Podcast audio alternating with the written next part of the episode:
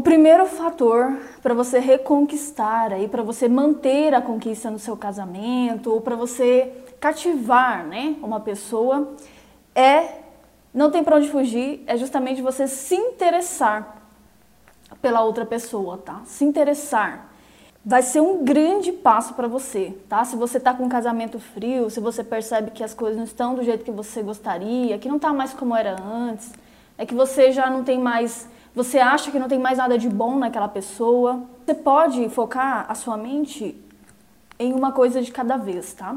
Então, a maioria dos casamentos que já estão em um nível de esfriamento, que eles estão sem conexão, o que, que acontece na mente do, do homem e, no, e na mente da mulher, da esposa aí, né?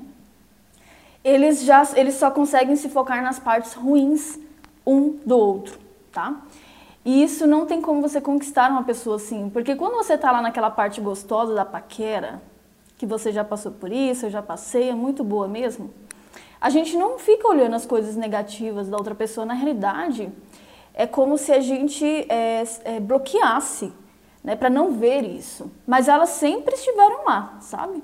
os meus defeitos, os seus, os do seu marido, os do meu marido, de todos nós, né, sempre estiveram ali. Só que a gente estava focado o quê?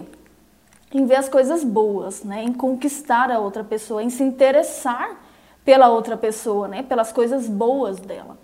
E é uma coisa muito simples, só que às vezes a gente acaba não fazendo dentro do relacionamento, né? Acaba se perdendo. E a gente vai começando a focar nisso, a não resolver as questões, né?